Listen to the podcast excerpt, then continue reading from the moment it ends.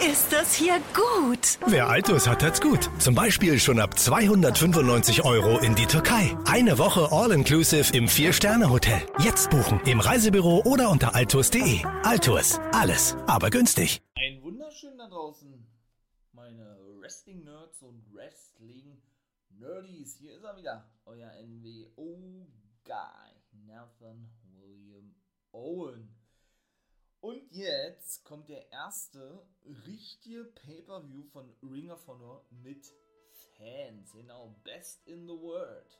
40. Folge von Guys Review of the Week Pay-Per-View Special. Also, habt Spaß hier im Vorlight Wrestling Podcast.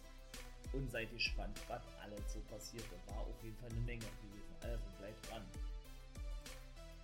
So, dran geblieben seid ihr? Hoffe ich. Also, mein lieber Mann, was war das denn bitte für ein Pay-Per-View gewesen, ne? Ring of Honor, also das war schon, ja, das war schon nicht an ohne, ne? Ring of Honor hat Bescheid ey, wir sind noch da, was Dicker Schmar sagte, wir sind am Leben, mit uns ist wieder zu rechnen. Genau so will ich das ja sehen.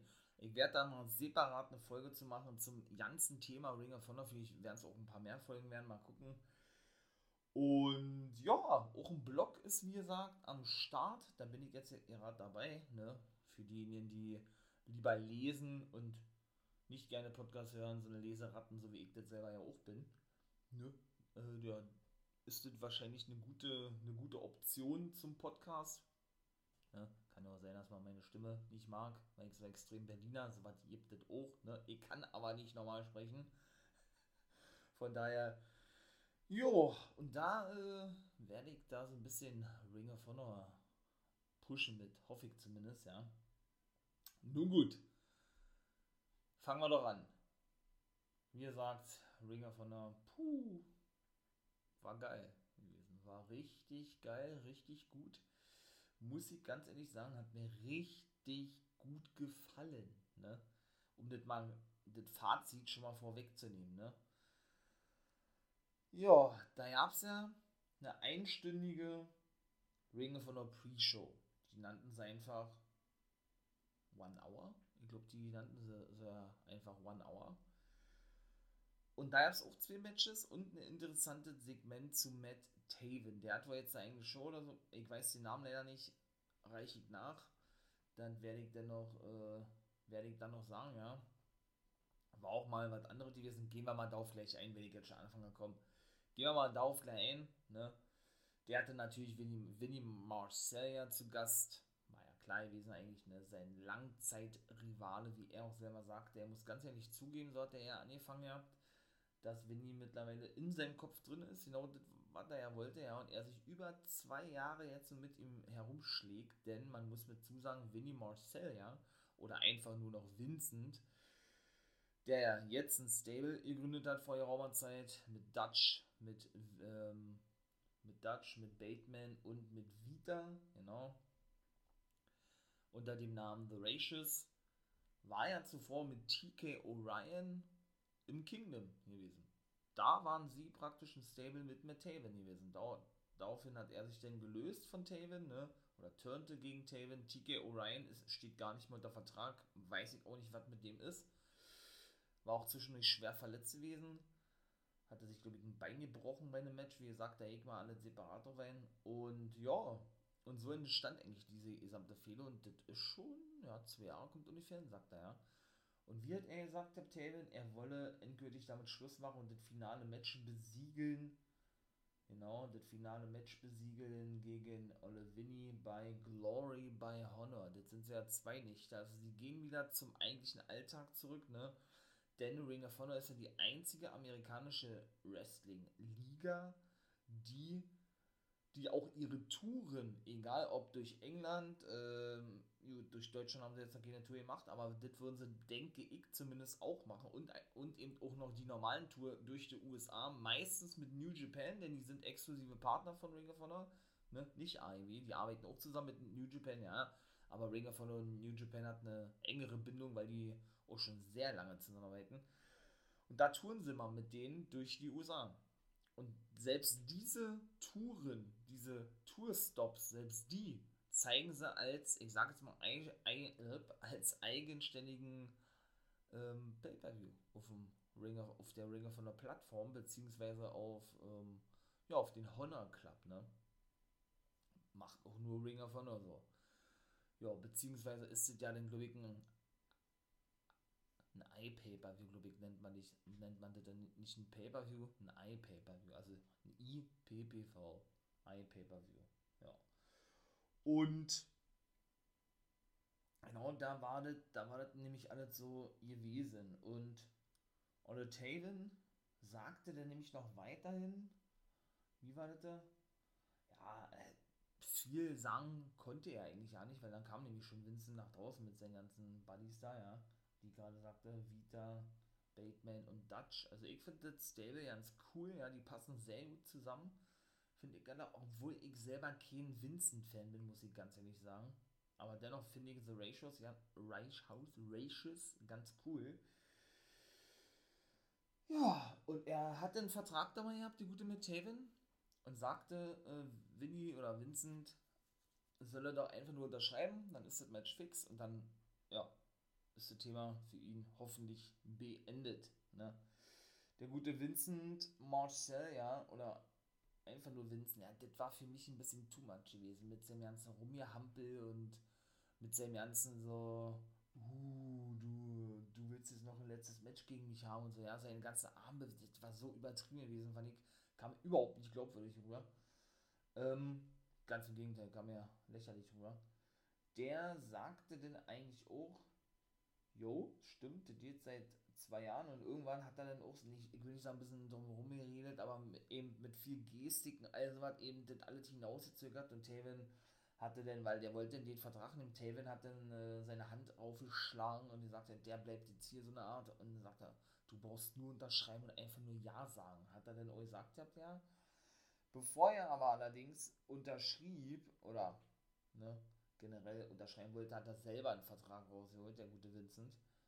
Und in diesem stand drinne, wenn Matt Taven verliert gegen Vincent, dann tritt er sein Ring of Honor World Championship Match an Vincent ab. Denn er war ja, wie gesagt, Ring of Honor World Champion und hat nie ein Rückmatch bekommen. Der gute Matt Taven. Ne? Und ja, jetzt will er World Champion werden, hat er auch gesagt, Vincent. Ja, hat er gesagt, ja klar, macht er. Denn er will, wie gesagt, das Ding ja endgültig beenden und hat den praktisch mit einem Klemmheft wo ja der Vertrag drin war, Vincent irgendwie über den über über Schädel gezogen konnte, sich auch gegen Bateman und Dutch zur Wehr setzen und auch gegen Vita, die ja über dritte Ringseil warf auf Dutch und auf Bateman. Aber schlussendlich konnten die Hills natürlich die Oberhand gewinnen, ja, ja, attackierten Taven ohne Ende, ähm, unterschrieben, oder Vincent unterschrieb den Vertrag und dann verschwanden sie. Ja, wie war diese Show von, von Matt Taven aufgebaut? Ich weiß nicht, ob es davon noch mehrere gibt. Da war eine Leiter gewesen und in dem Hohlraum, sag ich mal, ja, der Leiter war dann praktisch äh, das Logo, das Cover von Matt Taven mit integriert. Dann haben sie auch noch auseinandergenommen und alle zerstört. Ja, und dann gab es noch so einen normalen Städtisch. Ist jetzt nicht so viel, ich weiß, aber es ist als erstes was anderes, ne? Und zweitens äh, gibt es in anderen Wrestling-Ligen, da meine ich jetzt natürlich die WWE, keine Shows, wo mehr Sachen rumstehen oder so. Ne?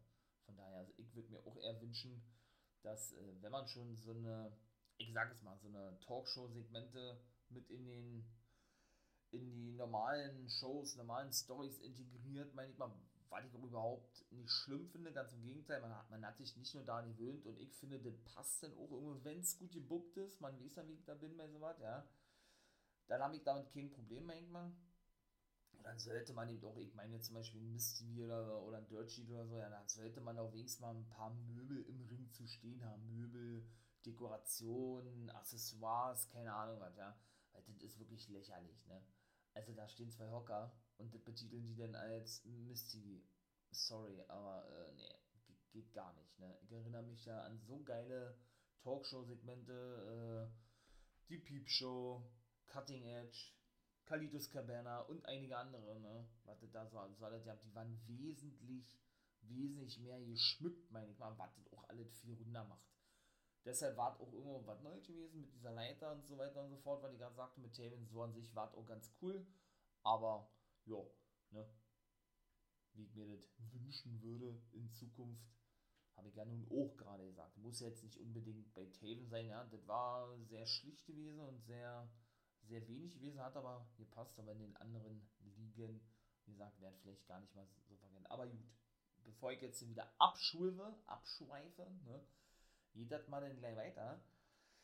Jetzt kommen wir zum ersten Match, weil das, was ich gerade sagte, war nämlich praktisch, nicht das zweite Match, aber war zwischen dem ersten und dem dritten, äh, Quatsch, zwischen dem ersten und dem zweiten Match gewesen. So, das erste Match war nämlich Ray Horus, wie die mal sagen, ja, und Demonic Flamita gewesen. Ray Horus konnte den guten Demonic Flamita besiegen. Er nennt sich jetzt Demonic Flamita weil er ja nun hier geturnt ist gegen seine beiden Tag Team Partner, eben Ray Horus und Bandido, der noch ein World Championship Match bekommen sollte, oder der ein World Championship Match bekommt, gegen Rouge im Main Event, ne, in der Hauptshow denn.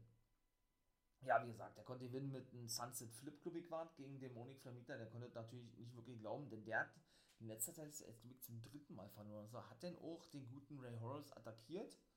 Ja, und ist dann schlussendlich auch verschwunden war. Also ich finde das geil. Ray Horace, ja, ist ein cooler Typ. Bandido und Flamita sind für mich we wesentlich interessanter. Das ist immer Geschmackssache, ja.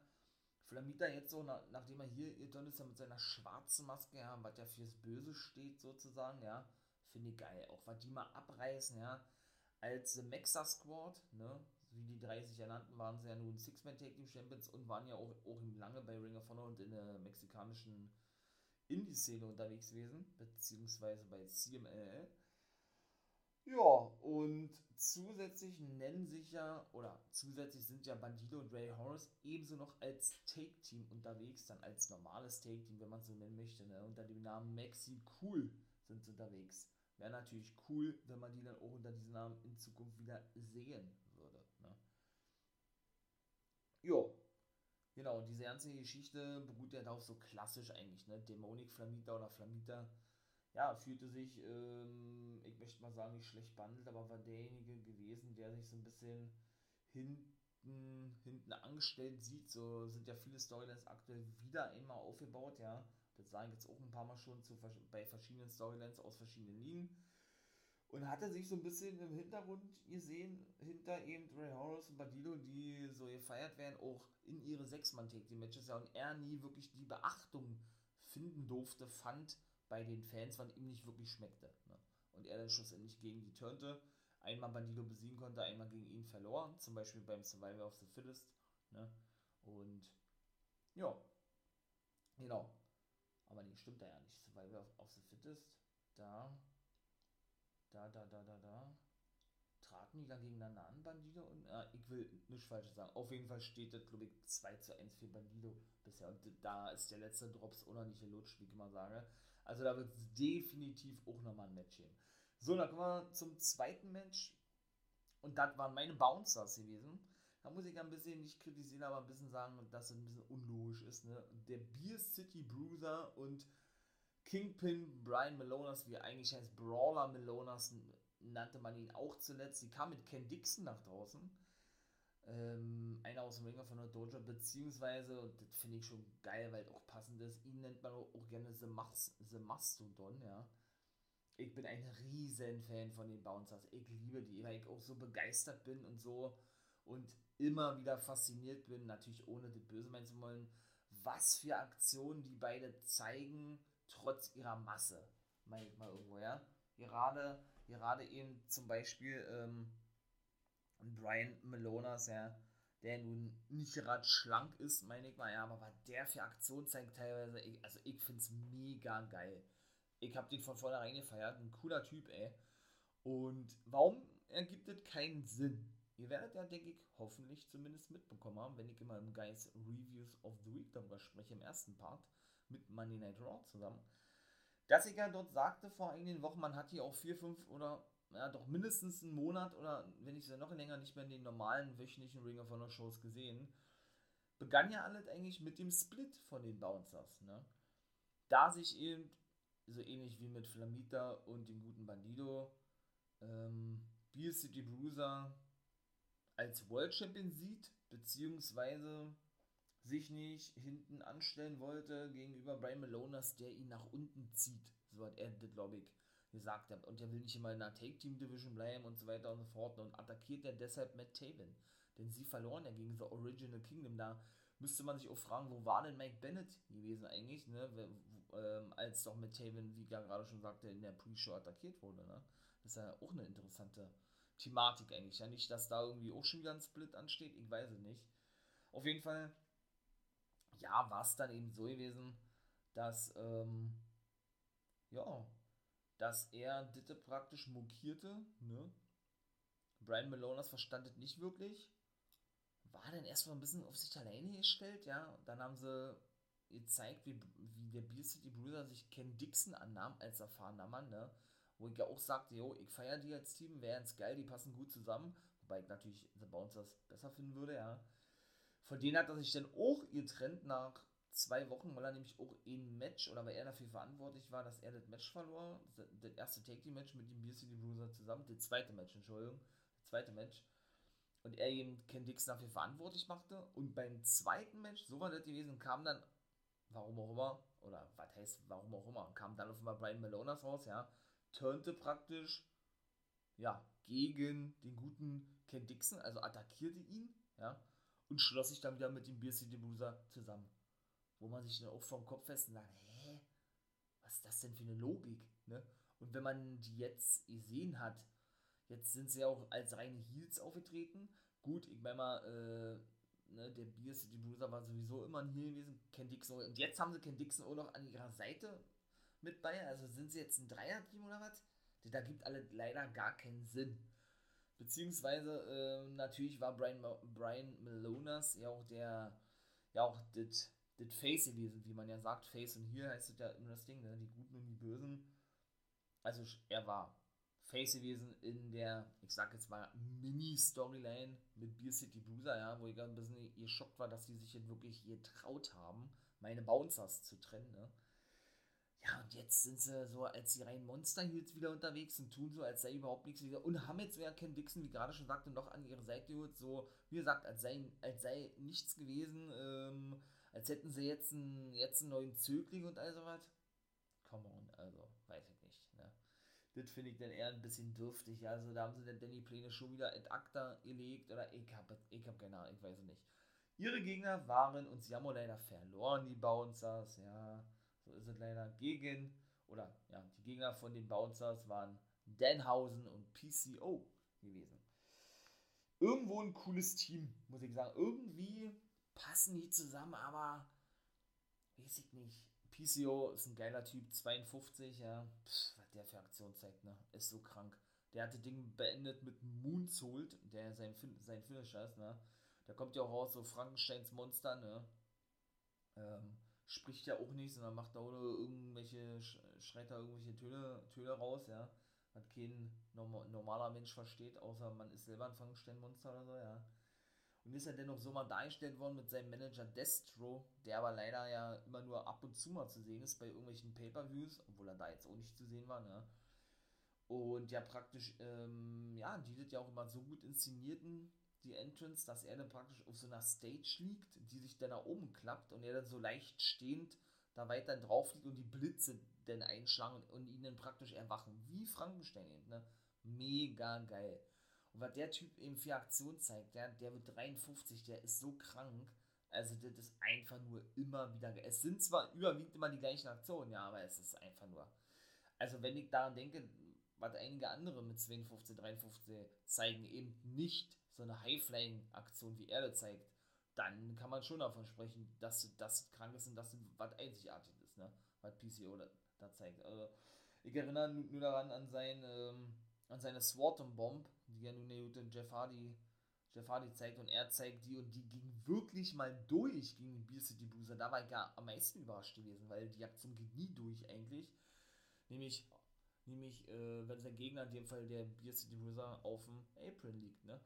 Da muss man sich vorstellen, so wie von Big E, wenn er dann da raufgeht und vom Apron eben, also raufgeht auf den Apron und von da dann eben einen Splash zeigt auf, auf seine Gegner, ne, weil die so zur Hälfte schon da, nach draußen liegen Also aus dem Ring raus und zur Hälfte eben noch im Ring drinnen liegen. Und genauso ist es bei PCO auch. Nur, dass der dann eben eine Swanton Bomb zeigt. Ne? Und die geht nie, nie durch eigentlich. Deshalb war das sehr überraschend, überraschend gewesen für mich. Ja, die konnten das Ding reißen. Da war auch ein ganzer Fanclub von Denhausen da gewesen. Na, die sah natürlich geil aus. Die sind ja genauso bemalt wie Denhausen. Irgendwie ist der cool, aber irgendwie ist das auch zu. Ich mag ja so eine ausgefallene Gimmicks, ja. Aber irgendwie. Weiß ich nicht. Der Funke springt nicht über. Irgendwie ist der cool, aber irgendwie. Ja, bin ich da in so einem kleinen Zwiespalt bei dem. Ne? Ja. Und das war dann auch mit der, mit der Pre-Show. Da konnten sie also das Ding reißen. Ich bin ja mal gespannt, auf die, ähm, ob die auf längere Sicht denn PCO und Denhausen unterwegs sind, ja. Denhausen hat doch PCO so ein bisschen angestachelt gehabt, weiter, ich möchte mal sagen, weiter, weiter zu machen oder wieder wach zu werden, nachdem er da eine Aktion ähm, na, einsteckte, zeigte, wie auch immer, nach draußen, denn irgendeine Aktion, die er nämlich äh, nach draußen zeigen wollte, die ging nämlich nicht durch. Und eine Aktion war auch ganz geil, ja, der ist ja nun wirklich ein Clown. Ne? Denhausen soll ja wirklich ein Clown darstellen, ne? nicht nur mit seiner Bemalung, sondern auch mit seinem Mantel oder Umhang und so was. Und wollte einen Jokesim zeigen gegen den Beer City Bruiser, ja. Und hat aber nicht gesehen, ja, dass von der anderen Seite PCO mit zukam, sodass es einen Double Jokesim gab. Und er dachte aber, dass er es alleine gemacht hat. War aber nicht der Fall gewesen ja, da, ich möchte mal sagen, stellte er PCO so ein bisschen zur Rede, ähm, haute ihn auf die Brust, hat er dann irgendwann gesagt, ja, den PCO stürmte hinter Denhaus hinterher und zeigte dann aber in der Ringecke draußen, wo ihr merkt, ein Cannonball gegen Brian Malona zum Beispiel, ja. Dann gab es noch eine Aktion, die nach draußen ging, hat nochmal so, gemacht gehabt, damit er dann praktisch hochkommt, ja. Der gute PCO, der sich dann ja dann so Undertaker-mäßig aufsetzt, aber dann sich selber ja so ein bisschen, bisschen eben anspornt, ja, mit Come on, come on, ne oder PCO. Und ich, ich weiß gar nicht, was er da jetzt sagt. Ich glaube, da wollte er auch eine, eine, eine Sentence zeigen. Äh, eine Sentence Bomb. Ich glaube, so war das. Oder ein Elbow? Nee, der hat ein Elbow gezeigt. So war gewesen. Der hat ein Elbow, der hat ein Elbow eingesteckt. Mensch, was erzählt denn vom Beer City Bruiser? So ist es richtig. Er hat ein Elbow vom Beer City Bruiser eingesteckt. So ist es richtig. Und da hat er dann das eben wieder gemacht, der gute Denhausen. So, dann kommen wir jetzt zum Matchcard. Erstes Match, sie durften ja nicht fehlen, sie konnten auch gewinnen, kann ich schon mal vorwegnehmen. Die letzten originalen Ring of Honor Wrestler, die Briscoe Brothers, Mark und Jay, besiegten PJ Black und Brian Johnson, der davor schon eine coole Promo hielt, ja. Was hat er da gesagt, ja? Ach, da hat er auch die Fans beleidigt, ja. ich weiß es gar nicht mehr, was er da gesagt hat ja, die Briscoes, die Hinterwäldler, die selber zu, ihrem, zu ihrer Mama Briscoe gehen und da weiterhin, keine Ahnung, äh, auf ihrer bescheuerten Farm leben oder irgendwie sowas, ja.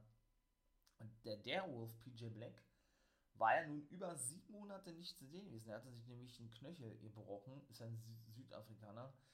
Der äh, kehrte ja zurück in der letzten Woche, glaube ich, bei Honor bei Week. Das hatte ich denn nicht gemacht, ja, weil zum Zeitpunkt noch nicht ausgestrahlt wurde.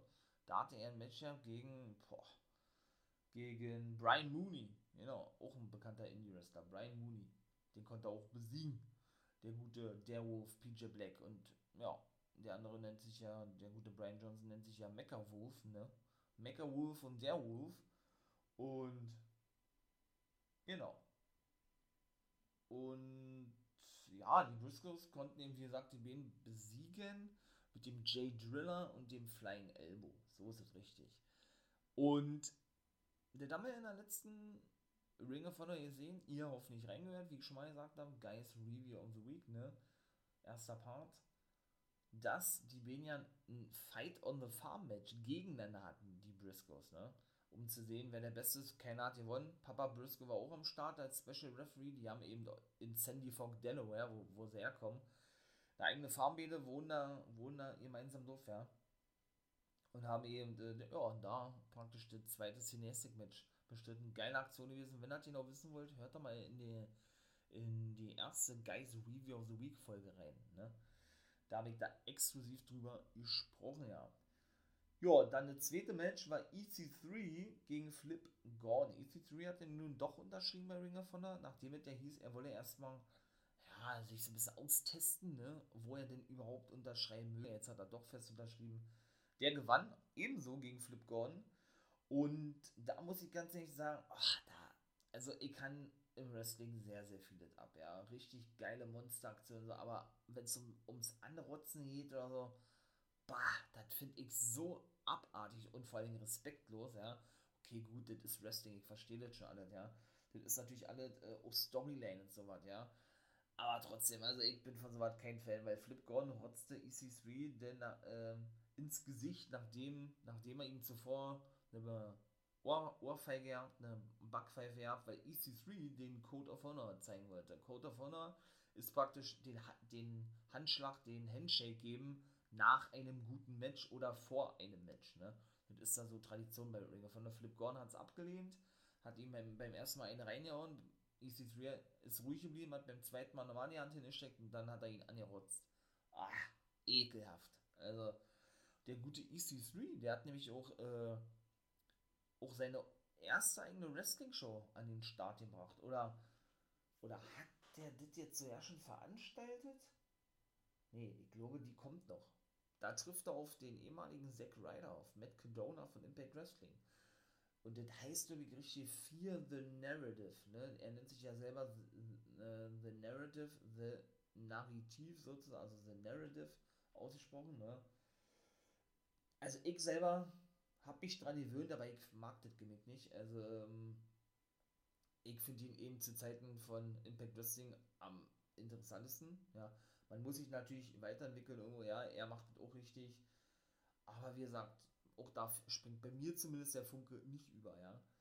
Und ich muss sagen, wenn der noch breiter wird, der gute EC3, ich habe glaube ich noch keinen gesehen, der so, der so eine gut durchtrainierten Beinmuskeln hat, das ist unglaublich. Also der könnte ja locker Bodybuilder sein. Also dann muss ich sagen, da kann er sich bald gar nicht mehr bewegen, weil man hat schon gemerkt, dass der ganz schön Muskelmasse mit sich rumzutragen hat. Ne? Also der hat schon meiner Meinung nach ein bisschen von seiner Agilität eingebüßt, der gute EC3. Aber gut, äh, war ja zwischendurch auch verletzt gewesen, ne? Deshalb hatte mich gewundert, ja, dass eben das Match dennoch stattfindet, stattfand, weil es noch gar nicht so lange her ist, fünf Wochen oder was.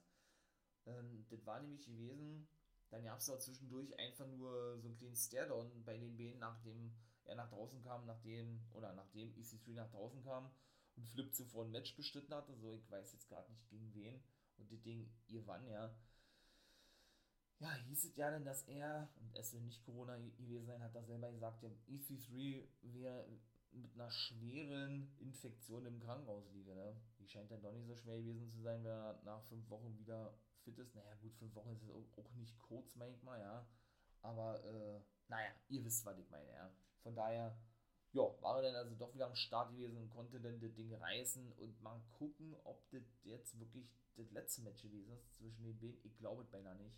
Glaube auch die Fehler geht weiter. Ja, unbedingt sehen muss ich sie nicht. Ne? Weiß ich nicht. Also sowohl das Gimmick von Flip Gordon als auch von EC3 fällt mir wählet nicht. Aber gut, äh, ne? so an sich natürlich wrestlerisch haben sie beide drauf, ist so. Ne? Da hat er sich wirklich ver verbessert, EC3, muss ich ganz ehrlich sagen. Also von daher, ne? war auch mehr als solides Match gewesen. Das muss man ja nun mal ganz klar so formulieren. Kommen wir zum dritten Match. Das dritte Match war dann das Six-Man Take Team Championship Match. Und Ring of Honor ist auch die einzige Company, die einen Sechs-Mann Take Team Champion Gürtel hat. Oder Titel hat. Genauso ist es Shane Taylor Promotion, Shane Taylor himself und die Sons of Savagery SOS, Moses und Korn, konnten ihre Titel verteidigen, kann ich auch schon mal vorwegnehmen. Gegen Dorton Castle, Deck Draper, The Mile High Mountain. Finde ich eigentlich ganz, ganz cool, den Beinamen. Und Eli Isom. Also Mile High, Mile High Mountain. So nennt sich der gute Deck Draper. Und ich weiß nicht, was da sein, sein sollte mit Dorton Castle. Also, ähm, habe ich auch schon gesagt, die Entrance gefällt mir nicht. Generell, man weiß nicht, ist er jetzt ein Heel, ist er ein Face. Also, ja, ne.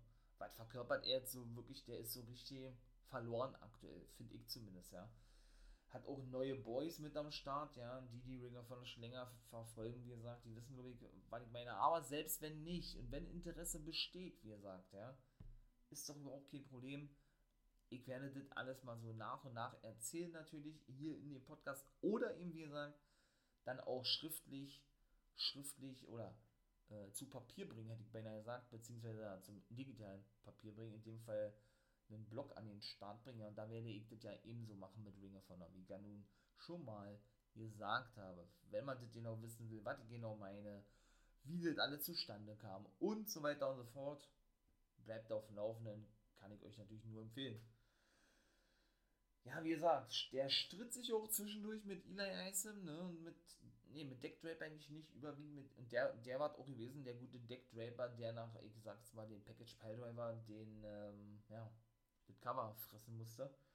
Und stritt sich aber ständig mit Olle, mit Olle Isom, der gute Dalton Kessel, der stieß ihn auch ein, zweimal weg. Weil Kessel wollte irgendwie, weiß ich nicht, ich weiß so gar nicht, was das sein sollte. Der wollte seinen Status, oder der sah seinen Status gefährdet, als, weiß ich nicht. Ich weiß nicht, wie sie das gemeint haben, wie sie das verkaufen wollten.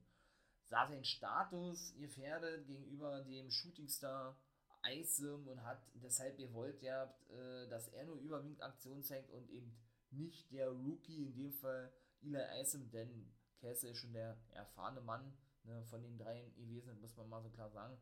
Ich weiß es nicht. Auf jeden Fall, ja, war das Match auch sehr schnell festgesetzt worden. Das ist das Einzige, was man kritisieren müsste, ja, dass das Match äh, von jetzt auf gleich festgesetzt wurde, ohne irgendeinen Hintergrund, ohne irgendeine Storyline, also zwischen den beiden Teams. Castle hat ja zuvor Deck Draper und Eli Isom, genau, beim Survival of the Fittest Tier, Survival of the Fittest Turnier so beobachtet gehabt, ne, wie ihre Matches sind und ist dann während des Matches, äh, während der Matches oder während des Matches ist er dann einfach wieder Backstage gegangen und das war's. Wo ich ja auch schon gesagt habe, ich glaube vor drei Wochen mal oder so, hätte man sie auch klemmen können, ne? Nun gut. Viertes Match war dann gewesen das Last Man Standing Match. Josh The Goods Woods gegen seinen ehemaligen Take-Team-Partner und Mentor Silas Young. das war ein richtig geiles Match gewesen. Und das konnte, kann ich auch vorwegnehmen, Josh The Goods Woods wirklich reißen. Hätte ich nicht gedacht, war. Also ich dachte wirklich nicht, dass Silas sich zum zweiten Mal hinlegt, sozusagen, ja. Aber so pusht er wirklich, äh, muss man ganz ehrlich sagen, den guten Josh the Goods Woods, ja, so aufs nächste Level finde ich geil. Also, doch, das hatte auf jeden Fall was gehabt, ja. Und zwar hatte, und das habe ich so auch noch nicht gesehen, ja, hatte er den guten Silas sagen, den German Suplex durch zwei Tische verpasst gehabt. Vom Apron aus, genau. Also, German Suplex durch den Tisch, boah, das ist schon gefährlich, ne? Also, der kam auch gut auf mit dem Kopf und war ja ein Last Man Standing Match. Bei neuen stand dann Josh The Goods Woods wieder, Silas konnte nicht mehr hochkommen und verlor schlussendlich. Er hatte aber immer wieder währenddessen ja so, so klassisch diesen Trash-Talk betrieben, so, ey, Woods, du wolltest es doch so, du hast es doch genau so gewollt gehabt, Bürschchen, so eine Art, ne? Also wie gesagt, Mentor-Schüler-Rolle, die waren ja, ähm, boah, Two Guys, One Cup, ne, Quatsch, Two Guys, weiß ich nicht. Auf jeden Fall doch, ich glaube, Two Guys One Cup, so nannten sie ihr, ihr, ihr Team. Ich fand es eigentlich ganz geil, warum sie von jetzt auf gleich gesplittet wurden wieder. Hat für mich auch nicht wirklich Sinn ergeben, aber gut.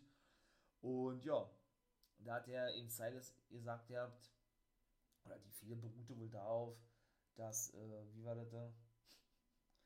Dass Josh so kurz Woods alles besser wisse und nicht wirklich lernen wolle von ihm. Ich glaube, so kann man das beschreiben, ja. Konnte also, wie gesagt, der gute der gute ähm, Josh The Goods Woods den guten Silas Young besiegen. Hätte ich ehrlich gesagt nicht gedacht. Und beim nächsten Mal, wie gesagt, kommt dann auch wirklich ein Preview. Habe ich aus Zeitgründen leider nicht geschafft diesmal. Ist natürlich ein bisschen doof, ne? Preview und dann Review. Normalerweise immer. Beim nächsten Mal sind definitiv am Start. Ja, dann war eben die gute Quinn McKay, die ja, Kommentatorin von Honor by Week, Repräsentatorin von Ring of Honor, wenn die Show losgeht wie man sie auch immer nennt, mich hat er ein Wrestling-Match gehabt, ja. Die war dann in dem, ich sag jetzt mal, Locker-Room von Matt Taven gewesen. Der hatte oben an der Stirn ein fettes Pflaster gehabt, also hatte da wohl eine Platzwunde gehabt, ja. Und sie hatte dann mit ihm gesprochen gehabt. Oh, was hatte sie denn da gefragt? Ähm, oh, das weiß ich jetzt nämlich auch nicht mehr. Mensch, Mensch, Mensch, was war, denn da? Ja, natürlich nochmal zu dieser ganzen Angelegenheit und ob er sich sicher sei, ich glaube, so war das, ob er sich sicher sei, dass er sein World Title Match riskieren will. Und er sagt dann, na klar, schau mich da an, sagt er, äh, was ich mal nicht gefallen lassen muss, sozusagen von The Ratios, äh, von The Ratios. Von daher hat sich deine Frage schon selbst beantwortet, ja, das ist es wert. So hat er das, glaube gesagt. Ja. Das fünfte Match war dann äh, Jay Lethal gegen Brody King. Die beiden, ich möchte jetzt mal sagen, Chefs, die beiden Anführer der Stables, The Foundation und Violence Unlimited. Ne, in dem Fall ist Brody King der Anführer von Violence Unlimited und Jay Lethal von The Foundation. Ja, und die haben ja auch schon, ach, auch schon eine ganze Weile eine Fehler eigentlich. Wer ist das beste Stable, ja? So kann man es eigentlich auch sagen. Und das war dann eigentlich auch schon. Also, die kamen sie wohl raus, um sich die jeweils anderen anzuschauen. Dann attackierten sie das andere Stable, prügelten sich zwischendurch dann auch noch mit La-Fraktion die Ingo Bernames, dann das dritte Stable. Was damit eigentlich so eine Dreier, Dreier-Konstellation gewesen ist, ja. Und ja, und prügelten sich dann da durch die gesamte Halle zweimal in Domigwart gewesen, ja. Der, ja, ja, daraus besteht die, die ganze Fehler eigentlich, ja. Und da war ich dann ehrlich gesagt doch schon überrascht gewesen, denn Brody King konnte das Ding wirklich reißen. Ich hab's mir gewünscht und gehofft, aber Jay Lethal, der eben so krass dargestellt wird immer, aber ich will nicht zu viel vorwegnehmen, das werde ich mal in einer separaten Folge machen, wie gesagt, der hätte ich eigentlich eher gedacht, oder so aus der Erfahrung der näheren Vergangenheit ne, von Ring of Honor, dass der, der das Ding reißen darf. Tracy Williams, eine Hälfte der World Tag Team Champions mit eben, also auch von The Foundation mit Red Tatus, war mit am Ring gewesen. Und der sollte auch wenig später, kann ich schon mal gleich sagen, nicht die Tag Team Titel verteidigen können, weil er nämlich verletzt war und nicht die Freigabe bekam, der gute Tracy Williams. Und ja, da sollte dann nämlich das vierte Mitglied im Bunde, Jonathan Gresham, der Vertreter sein und hatte sozusagen zwei Matches an einem Abend und beide sogar fast hintereinander gehabt, ja. Ja, wie gesagt, äh, Brody King konnte Jay Lethal besiegen. Ja, war auch mehr als solides Match gewesen, ja. Olle Brody King. Er hat da schon die harte Gangart ausgepackt gegenüber Lethal. Ich will nicht sagen, das war jetzt nicht gewohnt gewesen, ja. Und er hatte auch schon nach boah, zwei Minuten noch die Lethal Injection gezeigt. King ja, kam wirklich raus, war nach, oder kam raus mit nach 1, mit 1, also nach dem ersten, ersten Schlag des Refs auf der Matte, ja. Und ja, da war er schon geschockt gewesen, dass, es nicht zumindest bis 2 ging. Ne? Das Cover, nein, das ging nur bis 1. Also, und da hatte man vielleicht schon sowas erahnen können. Ne? Ja, dann würde ich sagen, dann gebe ich doch mal kurz die Rangliste oder das Ranking bekannt. Das macht Ring Honor ja jetzt auch seit der Robert-Zeit. Um den World Heavyweight Championship, beziehungsweise wer jetzt aktuell äh, den World Champion herausfordert und wer der nächste ist. Da ist nämlich Brody King schon an zweiter Stelle hinter Bandido, genau, der eben den Main Event bestreiten wird. Da komme ich jetzt gleich zu. Gegen eben Rouge, die beiden Mexikaner. Der erste, ich glaube, Mexi der, der erste mexikanische Main Event, glaube ich, überhaupt bei Ring of Honor gegeneinander, also von Singles-Wrestlern, wenn ich jetzt keinen Stuss erzähle. Der ist, wie gesagt, natürlich logischerweise Nummer 1 bei Liga, weil er eben auch das Survival of the Fittest Turnier gewonnen hat. Zweiter, wie gesagt, Brody King. Dritter ist denn schon Flip Gordon. Der ist denn schon der dritte gewesen, also Matt Taven 4 und Shane Taylor 5. Hm. Okay. Vierter Platz nur Matt Taven. Na gut. Gucken wir doch mal, wa? also bei Glory by Honor steht dieses, dieses Match nun fest. Vincent versus Metaven um ja, den Platz des Nummer 1 Herausforderers. Beziehungsweise hat er noch, wie gesagt, diese Titelmatch offen, dieses World Titelmatch offen, ja.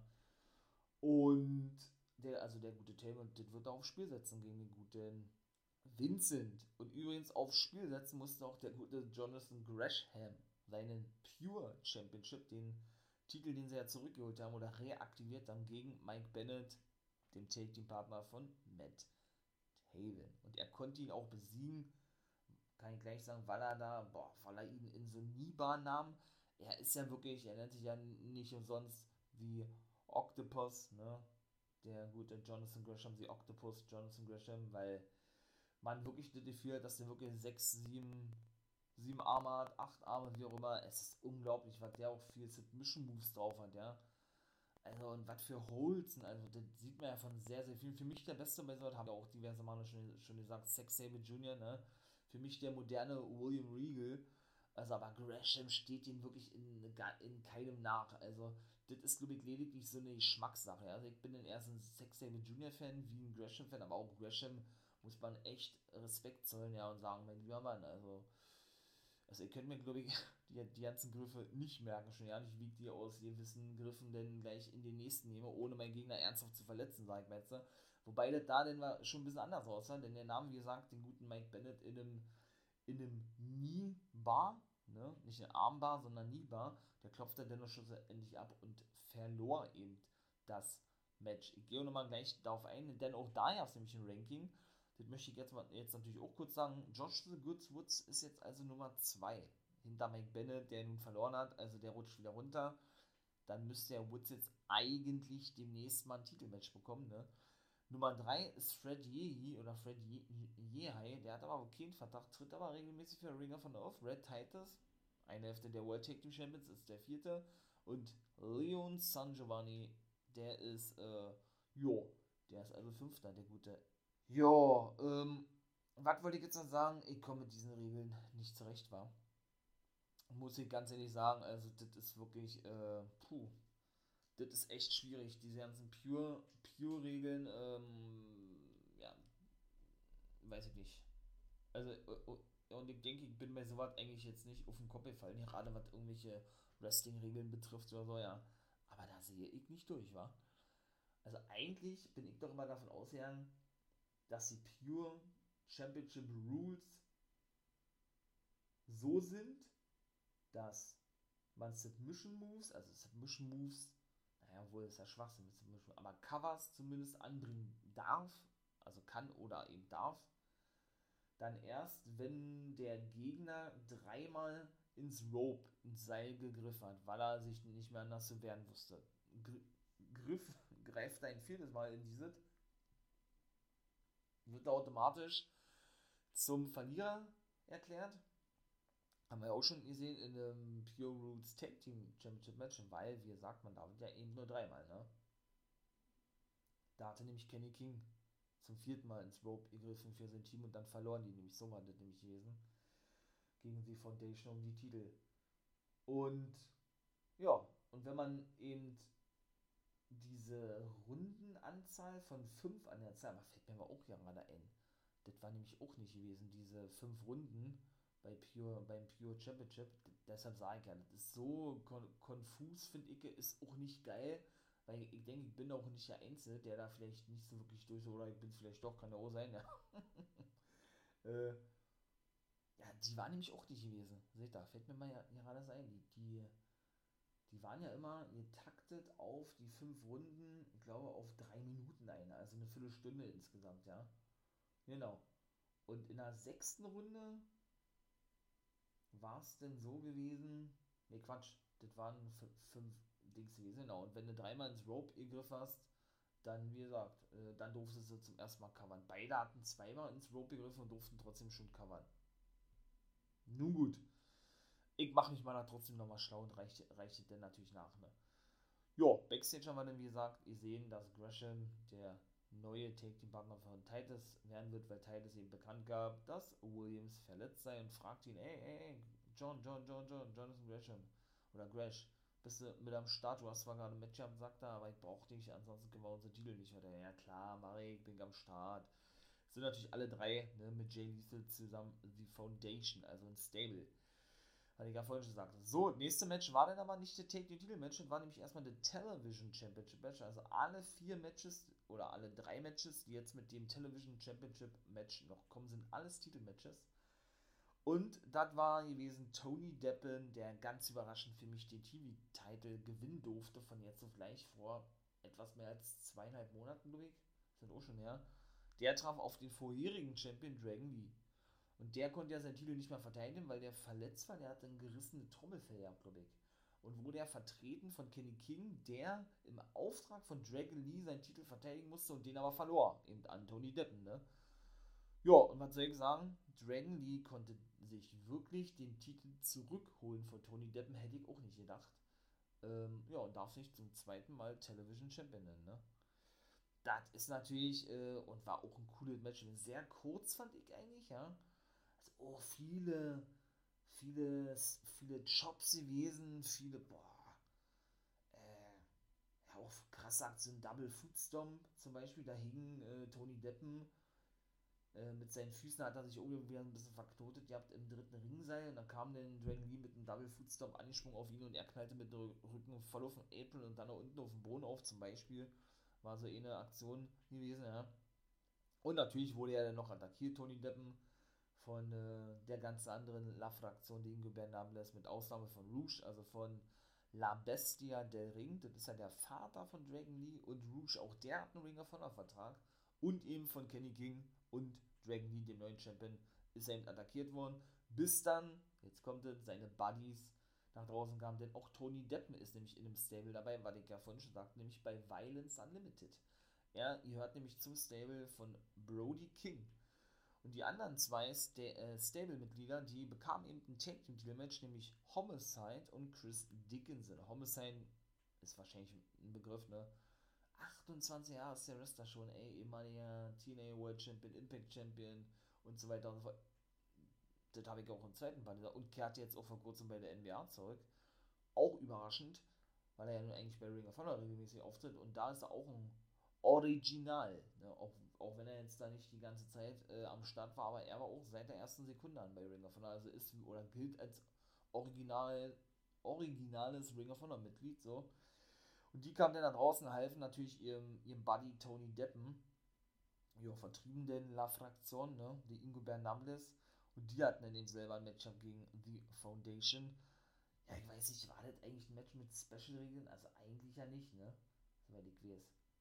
Aber ich glaube, da, da kam da auch ein Stuhl zum Einsatz und eine Gabel zum Beispiel. Das ist praktisch so, ähm, das, wie soll ich sagen, ähm, ja, das ist die Waffe, die Homicide immer in seinen Matches ansetzt. Ansetzt, einsetzt.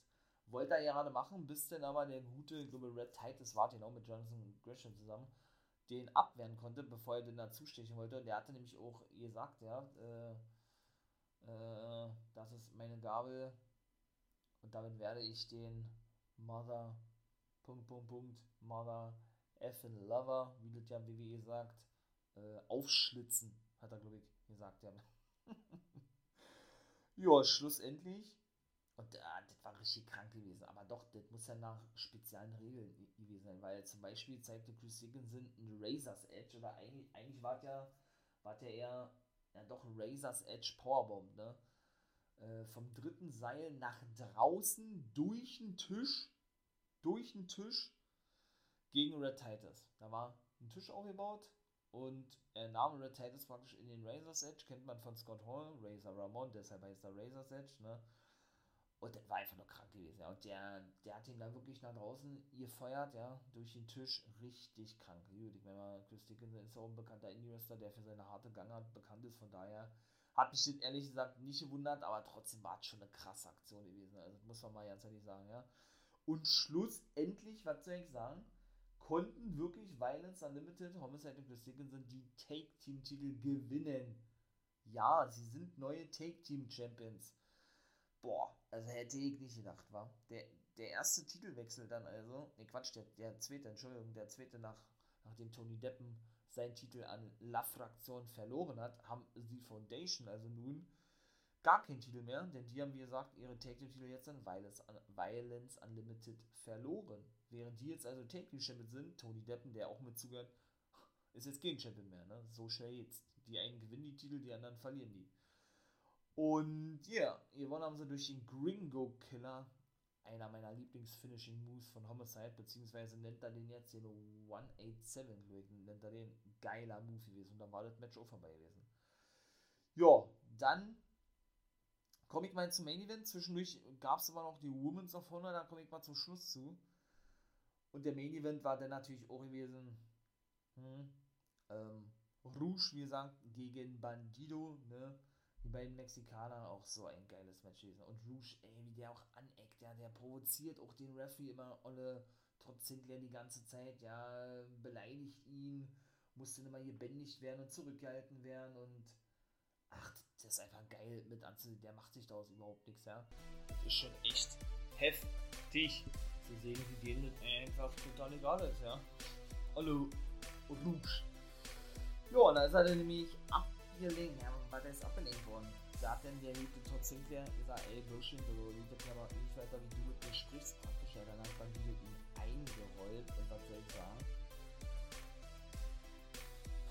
Er konnte sich wirklich neuer World Champion nennen. Bandido ist einfach mal neuer World Champion. Richtig geil, habe ich mich richtig gefreut gehabt. Da hat er sich dann selber, ja, ähm, geärgert gehabt. Da wollte das eigentlich ja nicht glauben, der gute Rouge, ne?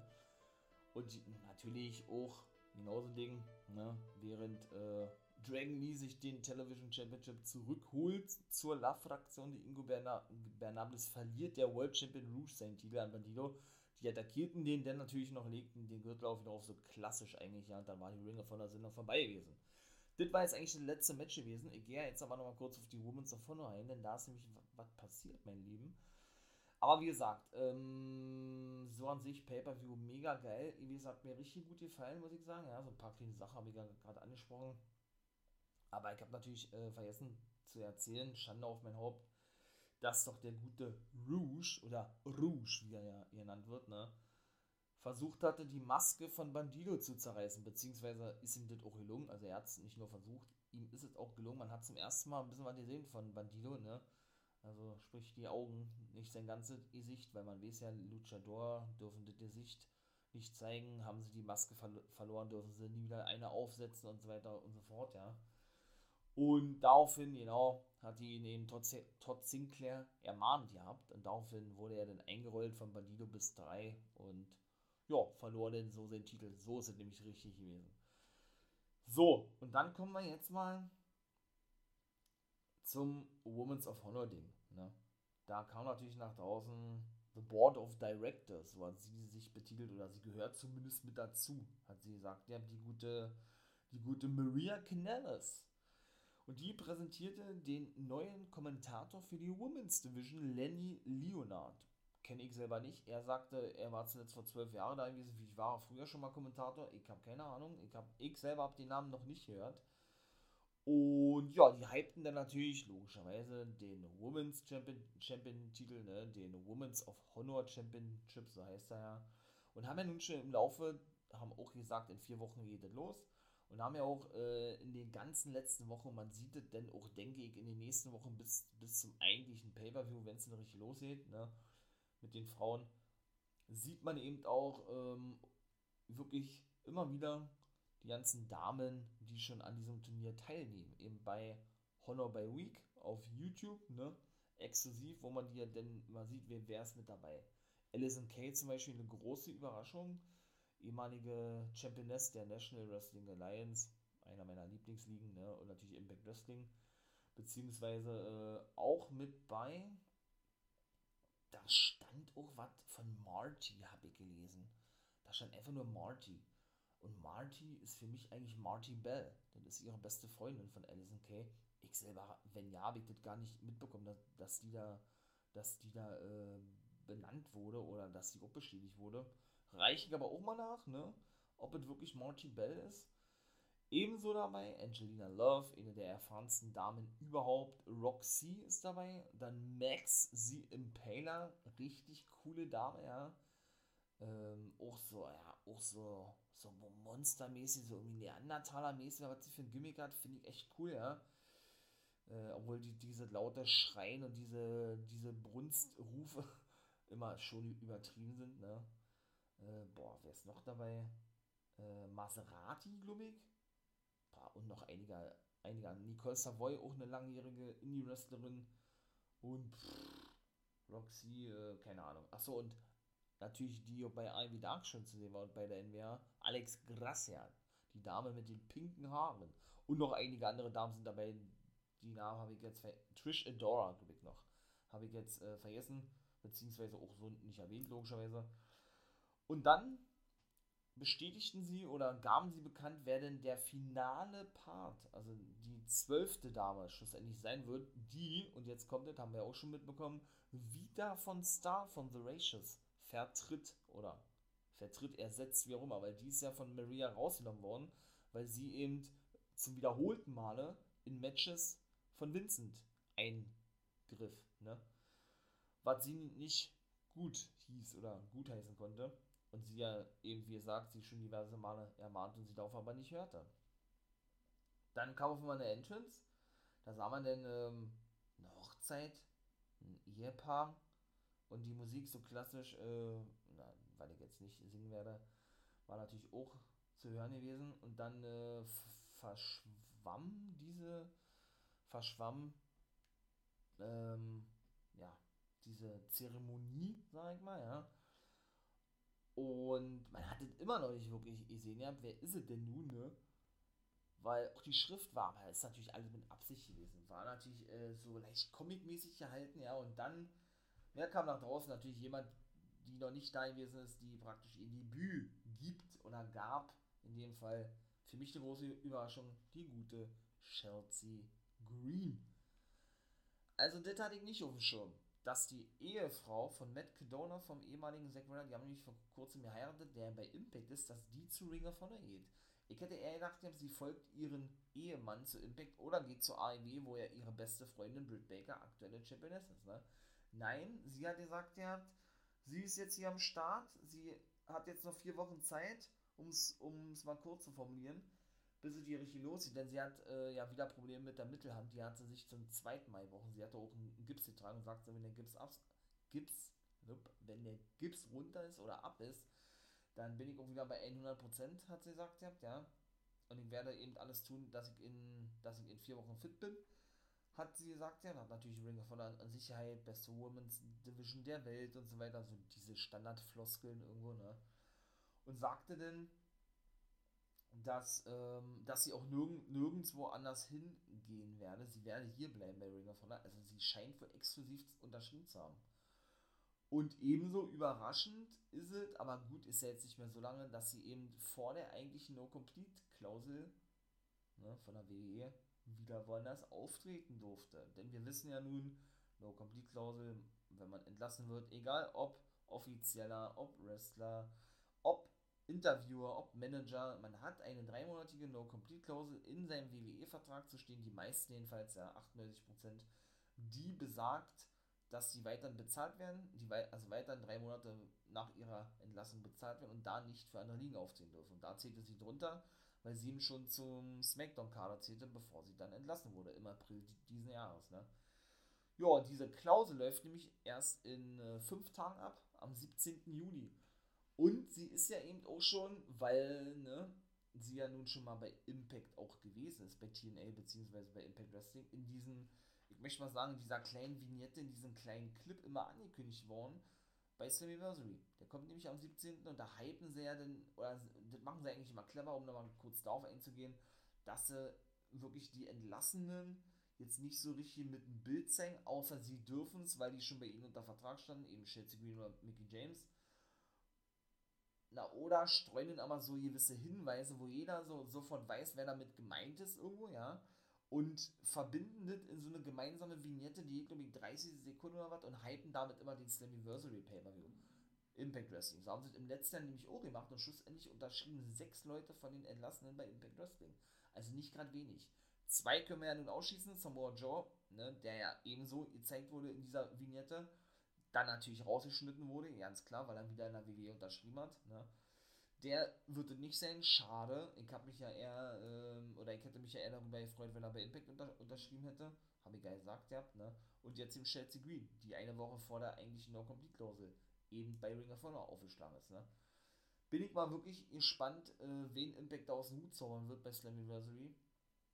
Und, ähm, ja, was man da eventuell noch so zu hören, zu lesen bekommt, lasse ich euch natürlich dann gerne wissen, ganz klar im, im, nächsten Part, wo ich über Ring of Honor spreche, alle, alle rund um die Thematik Chelsea Green. Ja, sie hatte, da hatte sie nämlich auch so, eine, so einen kleinen Shoot noch gegenüber WWE gemacht gehabt. Wie war das? Ähm, ich kann euch schon mal gleich sagen, es wird keine 90 Tage dauern, habe ich ja gerade erklärt, bis ich bis ich hier zurück oder bis ich hier zum ersten Mal auftreten werde bei Ring of Honor und bis ich hier richtig durchstarte, denn ich habe in den letzten zweieinhalb Jahren meiner Wrestling-Karriere, äh, wie hat sie gesagt, umsonst gewartet oder verschwendet. Ja, ist natürlich schon krass, ne? Hat natürlich nicht als Unrecht manchmal. Sie ist ja vor ihrer bis zu SmackDown eben hochgezogen worden und hat gleich in dem ersten Match sich eben die Mittelhand gebrochen, ne? War, war dann sieben Monate außer Gefecht, wurde dann nicht eingesetzt im Main Roster, jetzt ja schlussendlich entlassen worden. Ne? Oh, ja, und zog sich jetzt aber zum zweiten Mal beim normalen Training ebenso ein Mittelhandbuch zu und dann wieder ähm, ja, durch an, an der linken Hand. Also, das ist dann, die, die hat schon echt mit Verletzungsproblemen zu kämpfen in letzter Zeit, die, die gute Chelsea Green, ja. Und das ist das, was sie meinte, weil sie wurde eben auch bei NXT nicht so doll eingesetzt, weshalb sie von zweieinhalb Jahren verschwendete Zeit sprach. Also ich bin wirklich mal gespannt, was da so noch weiterhin passieren wird. So eine Stunde, Mensch, Ringer von der Pay-Per-View, vorbei, Best in the World, war mega geil gewesen.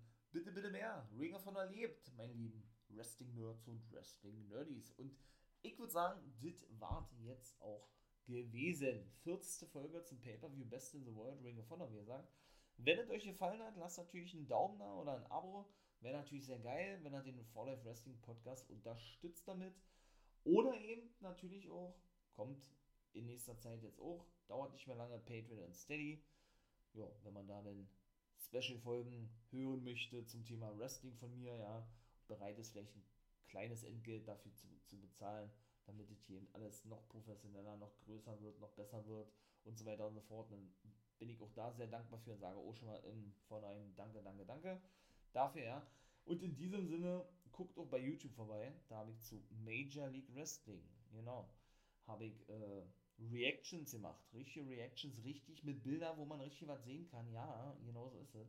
Oder eben bei Twitch, da bin ich als Wolfpack-Member for Life unterwegs, ebenso bei YouTube. Und ja, Montag, Dienstag, Freitag, ne? Ihr seid herzlich willkommen bei Twitch. Natürlich ab 1 Uhr ein bisschen Wrestling, Wrestling Talk, Wrestling Nerd Talk, wie ich das immer sage, ne? Und danach werden Reactions zu den jeweiligen Shows gemacht. Und bei YouTube, wie gesagt, habe ich jetzt auch zwei Videos gemacht und da wird auch noch einiges kommen. Also seid gespannt, bleibt dran, ne? Bleibt auf dem Laufenden, vor allen Dingen. Hört doch hier weiter einen schönen veröffentlichten Folgen ab. Und dann würde ich sagen, ich verabschiede mich. Das war's haut rein, habt einen schönen Tag, bleibt gesund. Ne? Und in diesem Sinne, ihr wisst, wer kommt, wie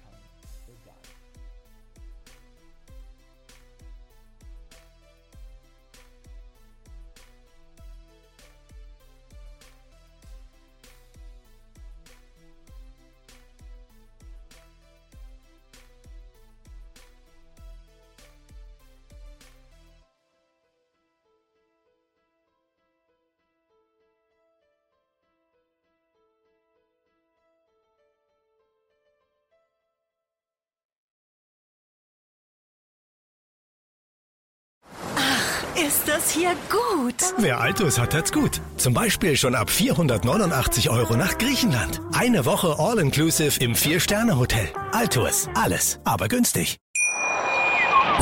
Schatz, ich bin neu verliebt. Was? Da drüben. Das ist er. Aber das ist ein Auto. Ja, eben. Mit ihm habe ich alles richtig gemacht. Wunschauto einfach kaufen, verkaufen oder leasen. Bei Autoscout24. Alles richtig gemacht.